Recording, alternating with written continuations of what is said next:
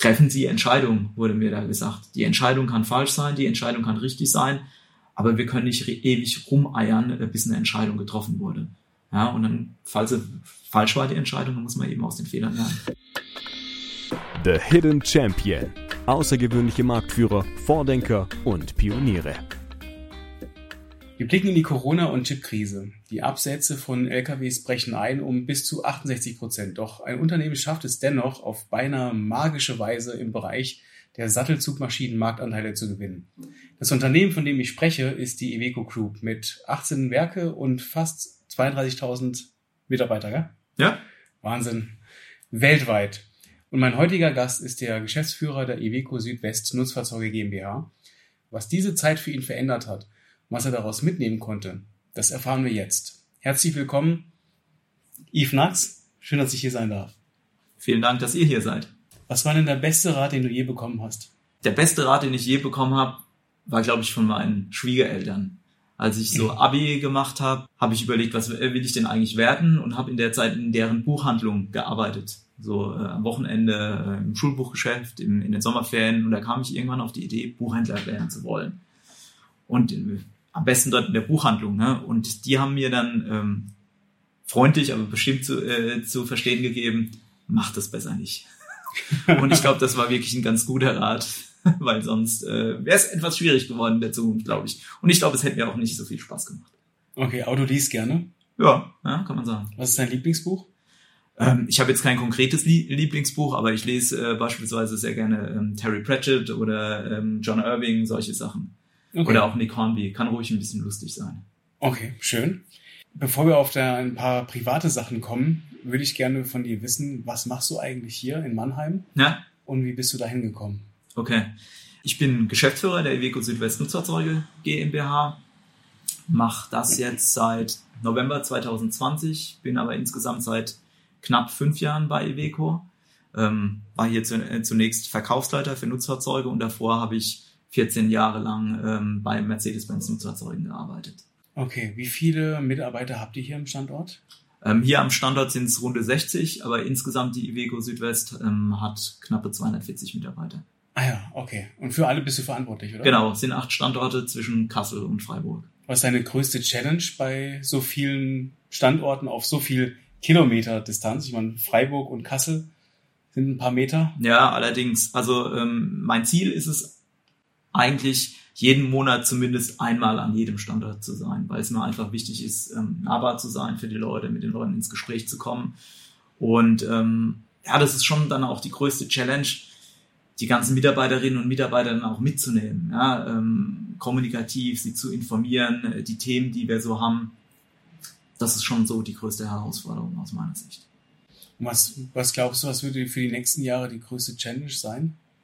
Wir haben einen ziemlich großen Altersumbruch bei uns in der Firma. Und ähm, das Thema Fachkräftemangel, ich sag mal, geht durch die Presse und beschäftigt nicht nur uns. Und ähm, das ist ein Riesenthema für die nächsten Jahre. Also ich glaube, ich mache mir weniger Sorgen ums Business an sich, ja, ob wir noch Fahrzeuge verkaufen oder reparieren oder so, sondern ähm, kriegen wir Leute an Bord, kriegen wir die richtigen Leute an Bord, kriegen wir gute Leute an Bord. Das ist, glaube ich, die Hauptchallenge in den nächsten Jahren.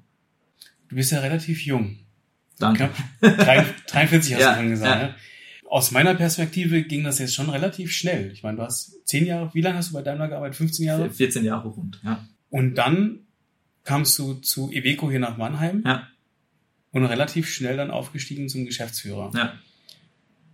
War das dein Ziel von vornherein? Ja, ich sag mal, im Grunde genommen, ich, ich habe irgendwann mal bei Mercedes-Benz angefangen und habe gesagt, ich würde gerne mal Niederlassungsleiter bei Mercedes werden.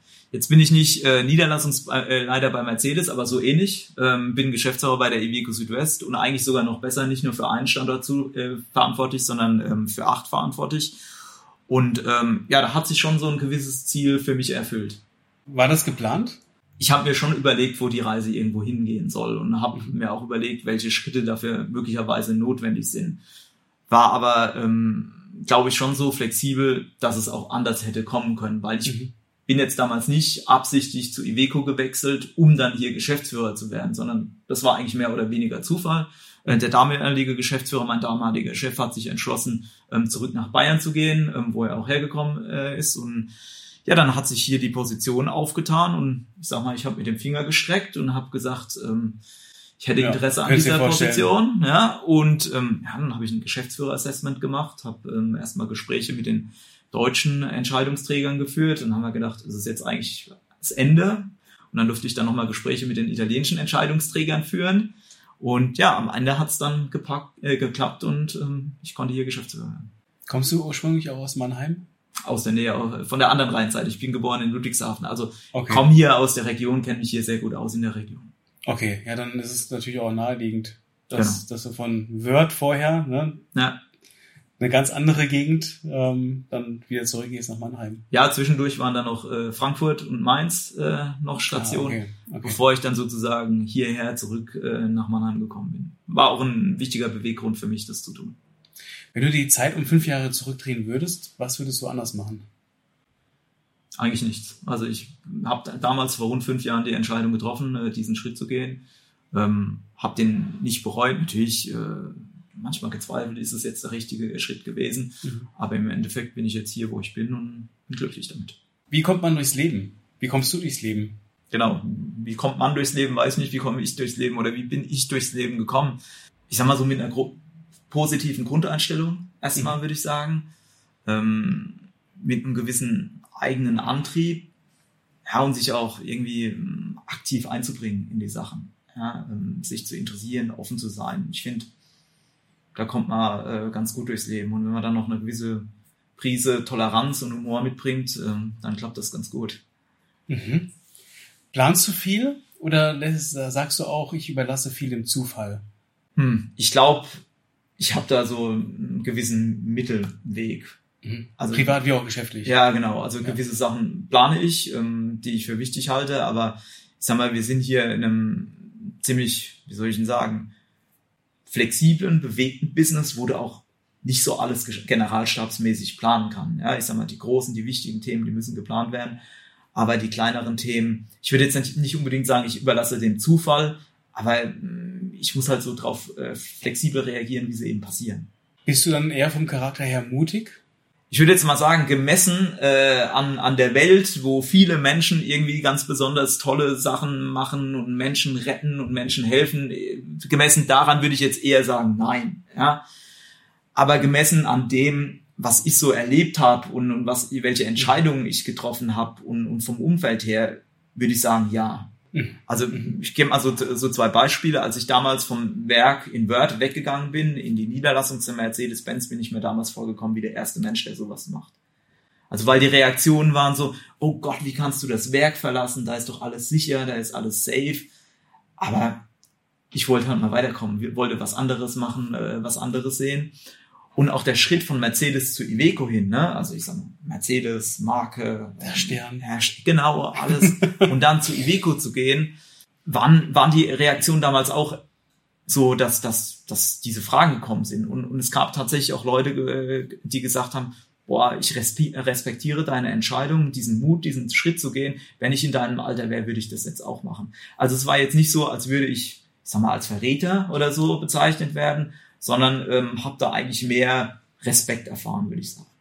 Was natürlich auch das dann bestätigt hatte, ne? die Entscheidung, äh, doch dann zu gehen, weil 15 Jahre sind 15 Jahre oder fast 15 Jahre. Ja, de definitiv. ist, da hat man ja auch Freundschaften äh, geschlossen, man hat sein gewohntes Umfeld, man, man, man kennt sich, also es ist ja alles ein Zeichen dafür, es passt doch, ne? Ab- Warum gehst du dann? Ja, absolut. Also es war lustig, ich habe am Samstag gerade einen ehemaligen Kollegen von mir getroffen und da haben wir uns dann auch über diese Sachen unterhalten und er hat dann auch gesagt, oh, toll, ähm, was du erreicht hast. Und ich so, ah, war vielleicht ein bisschen Glück, ein bisschen Timing und er hat genau das gesagt, ja, aber auch Mut gehört dazu. Ja, ja. Hat er möglicherweise recht. Da gehört immer ein bisschen Mut dazu, aus der eigenen Komfortzone äh, Ja. herauszugehen. Ich meine, wahrscheinlich hast du auch das nicht, ähm, du hast wahrscheinlich ein Gefühl gehabt, hey, ich will jetzt mal weiterkommen, ich will jetzt mal raus aus dieser Zone, wo ich jetzt gerade bin. Ja. Und dann muss man halt den Schritt gehen. Du bist Genau. hingegangen und durchaus mutig. Was ist der andere, das andere Beispiel? Hab ich noch sagtest, Beispiele du gesagt, ich habe zwei Beispiele. Nee, das waren die zwei Beispiele, Ah, ja, okay. als ich vom Werk Word weggegangen bin und von Mercedes zu Iveco. Das waren Ja, für mich ja, die, okay. die zwei Beispiele. Genau. Ja. Wie, wie seid ihr denn durch die, durch die letzten Jahre gekommen, durch die, durch die Krise? Corona. Ähm, Oder Chip gibt ja so einige. Ähm, eigentlich Sachen. von einer Krise in die nächste. Ja, also, ja. Gibt's ein paar. ja, also 2020 war schon ziemlich hart, auch, auch wirtschaftlich ähm, für uns, muss ich sagen. Gott sei Dank waren wir nie an irgendeinem Punkt an einem unserer Betriebe, dass wir sagen müssen, jetzt sind so viele betroffen, äh, dass wir irgendwie einen kritischen Punkt erreichen, wo wir irgendwie schließen müssen temporär oder so irgendwas. Also da ähm, großen Respekt und, und auch Dankbarkeit an, an die Mitarbeiterinnen und Mitarbeiter, die sich da echt diszipliniert verhalten haben. Ähm, insgesamt als Firma sind wir dann ähm, wirtschaftlich zumindest ähm, letztes Jahr wieder gut ähm, rausgekommen, ähm, sehr gute Geschäfte gemacht, gute Auftragseingänge und so. Und jetzt im Moment ähm, ist halt eher wieder schwierig, weil unsere Kundschaft ziemlich verunsichert ist aufgrund der wirtschaftlichen Rahmenbedingungen. Mhm. Insbesondere ähm, die, die Spediteure, die Transporteure, die eben ähm, insgesamt auch mit den hohen ähm, Spritpreisen zu kämpfen haben. Ja, die sind da schon eher zurückhaltend, was Fahrzeugneuanschaffung betrifft, weil natürlich auch die Preise in den letzten Monaten ziemlich gestiegen sind.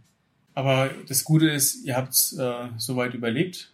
Ja. Du musst jetzt nicht irgendeinen Standort stießen oder so, sondern es geht gut vorwärts. Ja, das, also das war nie irgendeine Diskussion, Fall. also auch okay. nie eine Diskussion, ähm, irgendwie Beschäftigte, Beschäftigtenzahlen abzubauen. Ja. Ähm, ja. Wir waren auch nur sehr, sehr kurz in, in der Kurzarbeit. Es hat auch nur einen Teil ähm, der Belegschaft getroffen und ich muss sagen, da hat auch unser äh, Konzern insgesamt ziemlich großzügig aufgestockt auf das Kurzarbeitsgeld. Also mhm. ich, ich, finde, das sind wir schon ein sehr soziales Unternehmen. Mhm. Wie, wie führst du eigentlich den, den Laden? wie führe ich den Laden? Ich habe es vorhin schon mal angedeutet. Ich, ich versuche ähm, nahbar für die Leute zu sein. Ja, mhm. also ich sag mal, ich bin ein normaler Mensch, ja, mit mir kann man ganz normal reden und ich bin jetzt keiner, der irgendwie den roten Teppich ausgerollt bekommen haben will, wo ich das manchmal scherzhaft zu den Mitarbeitern sage. nee, und man muss auch dazu sagen, der, der Weg von an, Anfang bis zu einem Büro ist sind ein paar Meter. Das muss ein sehr langer roter Teppich sein. das ist richtig und ich sag mal, ähm, ich habe das Büro hier letztendlich geerbt und äh, wenn ich selbst entscheiden könnte oder neu bauen würde, dann wäre mein Büro bestimmt nicht im letzten Eck. Also ganz, ganz klar. Ne? Nicht, weil ich den Weg scheue, sondern weil ich einfach zu weit weg bin von den Leuten, von der Action, ja, muss ich ja. ehrlich sagen. Ja. Was hast du früher in der Führung erlebt, wo du sagst, das möchtest du nicht mit rübernehmen in deine eigene Führung? Ja, wenn, wenn Führungskräfte zu sehr die Hierarchie raus, äh, aushängen haben lassen, ja, wenn sie zu sehr bürokratisch unterwegs waren. Und was ich vor allen Dingen nicht leiden konnte in so einem Konzern, der herrscht ja immer ein gewisser Druck. Ja, ähm, mal bei diesem Thema, bei, ähm, mal bei jedem, jenem Thema. Und da habe ich schon die eine oder andere Führungskraft erlebt, die nicht einfach nur diesen Druck weitergegeben hat, sondern diesen auch noch verstärkt hat. Und das finde ich also nicht so gut. Also mag ich überhaupt nicht, sondern ich glaube, da muss man eher die Leute mitnehmen, mit den Leuten sprechen und gemeinsam Lösungen arbeiten, als einfach, ich sag mal, ungefiltert diesen Druck weiterzugeben oder gar zu verstärken. Mhm. Mit Druck meinst du auch die, das Erreichen von Zielen oder? Ja, zum Beispiel, äh, ob es jetzt auf ein Projekt ist oder ähm, bestimmtes Absatzziel oder was auch immer, ja, gerade in schwierigen Situationen. Mhm. Hast du mal deine eigenen Mitarbeiter gefragt, was sie über dich denken? Ja, mache ich regelmäßig. Also wir führen ja Feedbackgespräche. Ach ja, okay. So, was und kam da raus? Ja, das erste, also bevor ich den, den, den Kolleginnen und Kollegen Feedback gebe, frage ich erstmal nach Feedback. Also wie geht's Ihnen? Wie haben Sie die Zeit empfunden? Wie, wie geht's Ihnen in der Zusammenarbeit mit mir? Und ähm, darüber kriege ich auch eine Rückmeldung, was meine Person betrifft, was mir auch einfach wichtig ist. Ja, weil mhm. ich möchte mich ja auch weiterentwickeln und jeder hat so einen gewissen blinden Fleck. Um auf die konkrete Frage äh, zurückzukommen, ähm, was geben die mir so mit? Also die können das bestätigen, dass ich nahbar bin, dass man sich normal mit mir unterhalten kann, ähm, dass ich ähm, gewisse Themen nach vorne push, dass ich Veränderungen will, ja, aber eben auch das, was ich gesagt habe, dass ich manchmal vielleicht ein bisschen zu schnell in der Veränderung bin mhm. und die Leute ein Stück weit mehr mitnehmen muss. Mhm. Bist du schnell in der Veränderung, wenn es ums operative Thema geht oder um da, wenn du am Unternehmen arbeitest und dann Dinge verändert haben möchtest? Wenn man da differenzieren kann? Ja, also würde ich schon sagen, ähm, beim Operativen, weil ich sag mal, das, das Strategische, das, das Größere, das kostet natürlich auch mehr Zeit und um dann auch vorhin nochmal auf dieses Thema zurückzukommen, da musst du auch mehr planen, da brauchst du auch die Leute. Und bei dem mhm. Operativen mhm.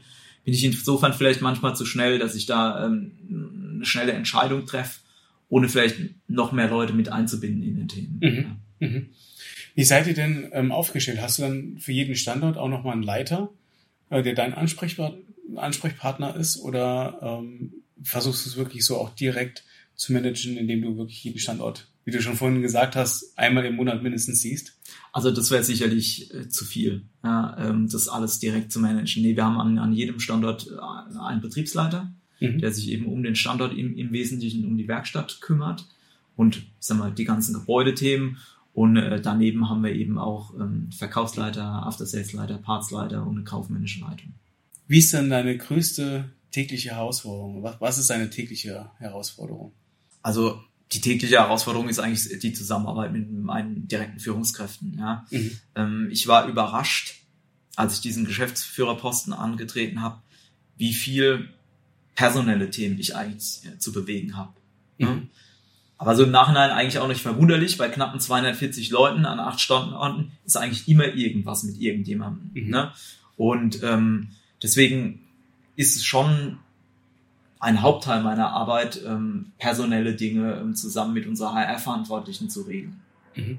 Ähm, wie hast du das denn angegangen? Ich stelle mir das so schon echt komplex vor. Ich meine, du hast hier zwar gearbeitet, ähm, kommst aber von einem anderen Bereich ja. und auf einmal hast du eine Verantwortung über 240 Mitarbeiter, ja. was jetzt nicht gerade wenig ist, ja. aus den unterschiedlichsten Positionen. Wie kommt man damit klar? Also du hast ja auf der einen Seite die Verantwortung über die, auf der anderen Seite musst du das Geschäft auch weiterentwickeln und am Unternehmen arbeiten. Wie kriegt man das überhaupt hin? Und also ich komme ja eigentlich aus dem Vertrieb, Verkauf und ähm, klar hatte schon einige Berührungspunkte, zum Beispiel im After Sales, Werkstatt und so weiter, aber war nicht wirklich tief drin. Und was ich halt ganz am Anfang gemacht habe, war, mich intensiv mit den, mit den Personen auseinander, auseinanderzusetzen um mhm. tief in die Themen reinzukommen. Ich sag mal, Prozesse, Kennzahlen und so weiter. Ähm, nicht nur hier intern, sondern auch mit äh, Kolleginnen und Kollegen der Zentrale zum Beispiel oder auch mit ähm, Vertragswerkstätten, die zu unserem Netz gehören und teilweise auch mit Kunden. Und was mir dann aber auch wichtig war, da hatte ich auch ein gewisses Vorbild in der Vergangenheit, ähm, ich wollte auch mal richtig reingehen in die Werkstatt und habe in der ersten Januarwoche, 2021 war das, genau, war ich, glaube ich, an, an drei Standorten oder vier Standorten und hatte an jedem Standort einen Tag Werkstattpraktikum gemacht. Also habe cool. hab also richtig mal mitgearbeitet in der Werkstatt, um das kennenzulernen. Was sind denn die Themen, die die Kolleginnen und Kollegen bewegen? Ja, wie funktioniert denn das alles? Ähm, ich sag mal vom Auftrag ähm, bis zur Rechnung und so. Ähm, und habe vor allen Dingen natürlich auch äh, den, den Beschäftigten zeigen können, dass ich eben nahbar bin, ja, dass man mit mir sprechen kann, ganz normal, ja, und dass ich mich auch nicht davor schreibe, mir mal die Finger schmutzig zu machen, obwohl ich äh, beileibe kein, kein Talent bin, was das Thema äh, Werkstatt betrifft, ja, also habe noch nie an einem Auto rumgeschraubt oder so wie manch anderer. Aber das war mir wichtig, es hat mir auch Spaß gemacht und ich glaube, es hat auch was gebracht. So ein bisschen Mäuschenspiel, ne? Auch. Ja, aber was aber heißt im positiven Ja, Sinne. genau, im positiven ja. Sinn. Also mir ging es jetzt nicht da, äh, darum, irgendwie irgendjemanden auszuhorchen oder so. Das irgendwas. ist, das ist klar, das meine ich auch nicht. Genau, ja, sondern, sondern äh, ein Gefühl zu bekommen, wie funktioniert das, wie ist die Stimmung hier, ähm, ja. um natürlich auch die Leute kennenzulernen. Ne? Witzig, ich habe von einer ähm, Esslinger Unternehmerin gehört. Ähm, ich weiß nicht, ob das stimmt, deswegen sage ich keinen Namen. Sie fährt regelmäßig, und das ist auch ein recht großes Unternehmen, bei den Fahrern mit, wenn die von A nach B fahren, zum Beispiel Esslingen, Frankfurt, dann sagt sie, hey, ich habe da einen Termin, ja. wenn du wieder zurückfährst, nimmst du dich wieder mit.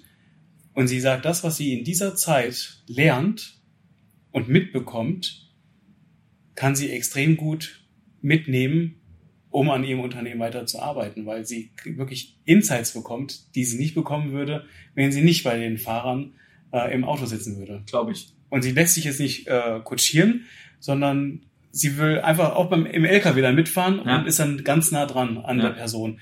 Und das finde ich super spannend, ja. weil das machen nicht viele. Und wenn du aber das im Kern verstehen möchtest oder auch ein Problem an, anpacken möchtest, dann musst du es wirklich bis ins Mark verstehen. Warum ist es überhaupt entstanden, um es dann lösen zu können. Deswegen finde ich den Ansatz ziemlich gut.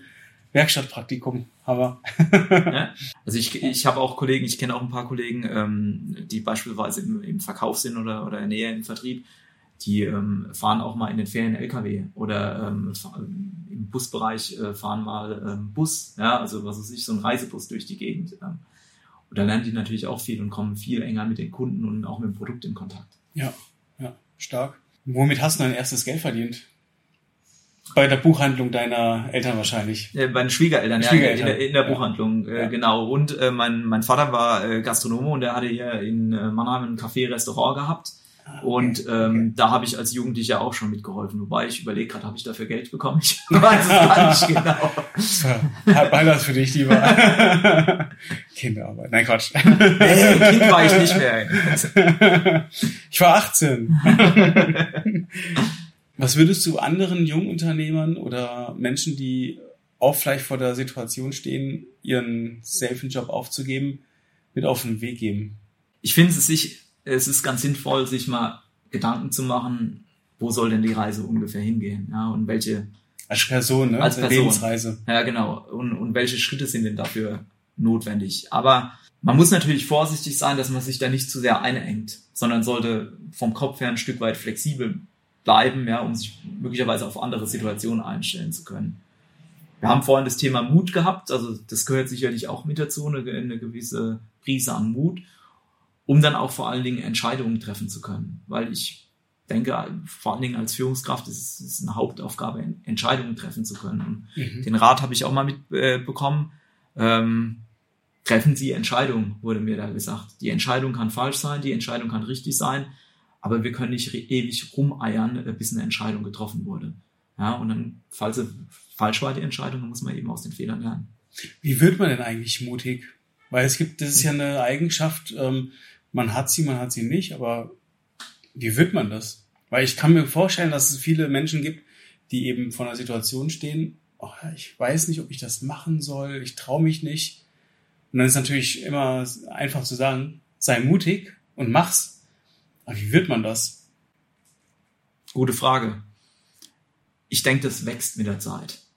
Also ich würde mich jetzt, ähm, wenn ich mein, mein 20-jähriges äh, Selbst betrachte, würde ich jetzt auch nicht unbedingt sagen, dass ich mit 20 mutig war. Aber ich glaube, ähm, durch Erfolge oder auch durch dein soziales Umfeld, das dich bestärkt in den Sachen, die du so machst, ähm, dir positives Feedback gibt, ich glaube, dadurch kann Mut steigen. Und dadurch gewinnt man eben aus Selbstvertrauen. Und was ich eben auch über die Jahre festgestellt habe, letztendlich kochen alle nur mit Wasser. Ja, also ähm, wenn ich manchmal neu, so. wenn ich manchmal neu irgendwo hingekommen bin, dann habe ich dann irgendwann festgestellt, das ist eigentlich gar nicht so doof, ja. Und das bestärkt dich dann auch, gewisse Schritte zu gehen, gewisse Entscheidungen zu treffen. Mhm. Ja, du hast ja auch schon gesagt, ähm, die, die Offenheit oder die, die Freude auf Neues, das, ich glaube, also bei mir ist es so die, die Vorfreude, wenn ich etwas verändere, die, die Euphorie, die ist meistens so stark, vielleicht auch, vielleicht auch manchmal zu stark, dass ich zu euphorisch in Situationen reingehe, aber ich glaube, wenn man sich auf Dinge freut und die positive Dinge daran sieht, die auf einen zukommen können, wenn man die Veränderung dann lostritt, damit startet, dass äh, da, da entsteht dann viel Mut, dann einfach weiterzugehen und ähm, Gas zu geben. Auf jeden Fall.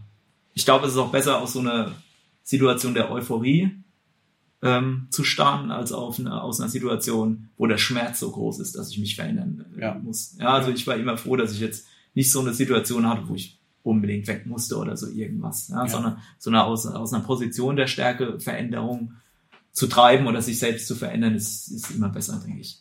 Was hat's mit deinem Tattoo auf sich? Nichts Besonderes. Was ist das eigentlich? Ein Anker? Äh, ein Anker und äh, meine Kinder und ein Leuchtturm. Ah, Also okay. ein klassisches ähm, Tattoo im, im Grunde genommen. Okay, also ist deine Familie der Anker. Ja, so ein Stück weit und ähm, Und du der Leuchtturm? na, naja, naja, also ich sag mal, ähm, wir haben so seit ein paar Jahren äh, Portugal so als unsere zweite Heimat, ähm, wo wir Mhm. uns sehr, sehr wohlfühlen, wo wir ähm, seit Jahren immer wieder hingehen äh, ans Meer und äh, wo meine Tochter und ich auch ähm, surfen gelernt haben. Ja, da gehen wir eigentlich einfach sehr gerne hin. Ja, und ähm, weiß nicht, äh, ob das jetzt hier noch reingehört, aber ich bin auch so ein alter äh, Punkrocker, Hardcore-Fan-Typ. Okay. Ja, und da ist es auch so ein bisschen äh, Teil der Subkultur, kann man sagen. Ja. Stimmt. Bist du auf dem Metallica-Konzert diesen Freitag? Nee, ähm, ich bin äh, am Freitag auf einem sehr äh, undergroundigen äh, Konzert in Ludwigshafen tatsächlich, wo völlig unbekannte äh, Bands spielen. Cool. Also ich gehe lieber in einen Club, wo äh, 50 Leute sind, als in auf ein Riesenfestival, wo Ja, ich sage mal 50.000 Menschen sind. Was hältst du denn von dem Spruch, ähm, Schuster, bleib bei deinen Leisten? Gar nichts. Warum? Ja, weil weil es für mich irgendwie eine totale Engstirnigkeit bedeutet. Und, und dass man überhaupt nicht seine Kom Komfortzone verlassen will, sondern ich sag mal, das Leben bedeutet Veränderung, ja, und ähm, wenn ich mich nicht verändern will, nicht verändern kann, dann habe ich unglaublich Schwierigkeiten, glaube ich, in dieser Gesellschaft, wenn sich alles um mich herum verändert. Und ich glaube, das macht einen auch sehr unzufrieden dann. Was ist, hast du einen Spruch, der, der dich begleitet? Ja, vielleicht sogar zwei. Also ich, ich erinnere mich an meine Großmutter, also als ich ganz klein war, wenn, wenn ich was angestellt habe, ähm, da hatte sie immer so eine Kittelschürze an, also unglaublich, ja, und mit erhobenem Zeigefinger sagte sie zu mir, was du nicht willst, was man dir tut, das füg auch keinem anderen zu. Und ich glaube, das ist ein ganz, ganz wichtiger, äh, ganz wichtige Leitlinie, ähm, die besser mehr Menschen befolgen sollten. Ja, ich glaube, dann würde die Welt auch ein Stück weit anders aussehen. Und äh, so was anderes, was mich mal ähm, beeindruckt hat, ich habe mal was über einen ähm, Widerstandskämpfer im, im Dritten Reich gelesen, ähm, was der alles so miterlebt hat und wie er trotz der, ich sag mal, schlimmsten Rahmenbedingungen sich selbst treu geblieben ist. Und er hatte als, als Leitspruch, war ein lateinischer Spruch, ich weiß jetzt auch nicht genau, wie ich ihn richtig ausspreche, aber der, der war etsi omnes ego non. Und wenn auch alle, ich nicht. Und das finde ich ähm, auch ein, ein sehr interessanter Gedanke, sich eben nicht von der Masse unterkriegen zu lassen, seinen eigenen Weg zu gehen und sich irgendwie nicht in einem Gruppenzwang zu unterwerfen. Und das sind so zwei, zwei Leitlinien, die gefallen mir gut. Ich kann nicht sagen, dass ich sie immer in, in aller Hundertprozentigkeit äh, befolge, aber es sind schon so Orientierungspunkte für mich. Vielen Dank fürs Sehr Interview. gerne. Vielen Dank auch für das Interview. Bis zum nächsten Mal. Ja, würde mich freuen. Wenn euch die Inhalte gefallen, dann folgt uns, liked uns und erzählt andere Menschen von unseren Inhalten. Bis zum nächsten Mal, euer Johannes von hiddenchampion.de.